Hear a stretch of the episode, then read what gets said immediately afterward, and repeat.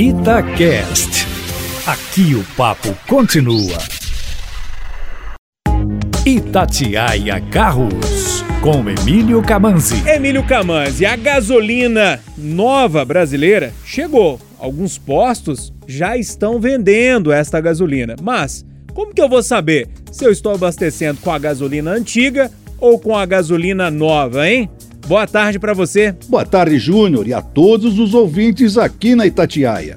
Pessoal, hoje eu volto a falar da nova gasolina mais cara mas que promete fazer com que o seu carro gaste menos. Isso se ela não for batizada em algum posto desonesto, né?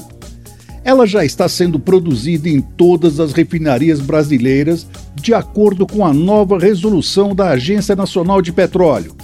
Mas atenção! Provavelmente você ainda não está comprando essa gasolina, pois ainda tem estoques da gasolina velha.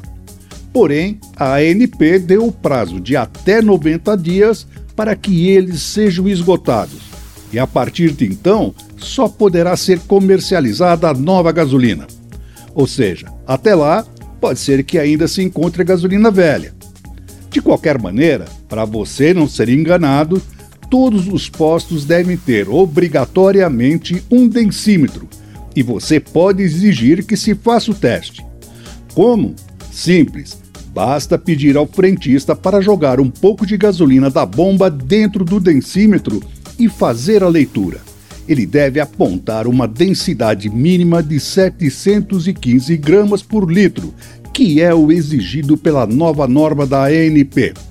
Se tiver menos, a gasolina é fajuta. Fique esperto! Mudando um pouco de assunto, o último teste que eu fiz foi com o novo Ford Territory, o SUV médio que está chegando ao mercado até o fim do mês. Ele vem para brigar com o Jeep Compass e o Volkswagen Tiguan. Só não gostei muito da mecânica. O motor é 1.5 turbo, mas só entrega 150 cavalos de potência e 22,9 kg de torque, que não permite um desempenho dos melhores. Mas se você quer saber mais, vai lá no meu canal, youtube.com/carros com e tem um vídeo mostrando e contando todos os detalhes. Um abraço e até a próxima!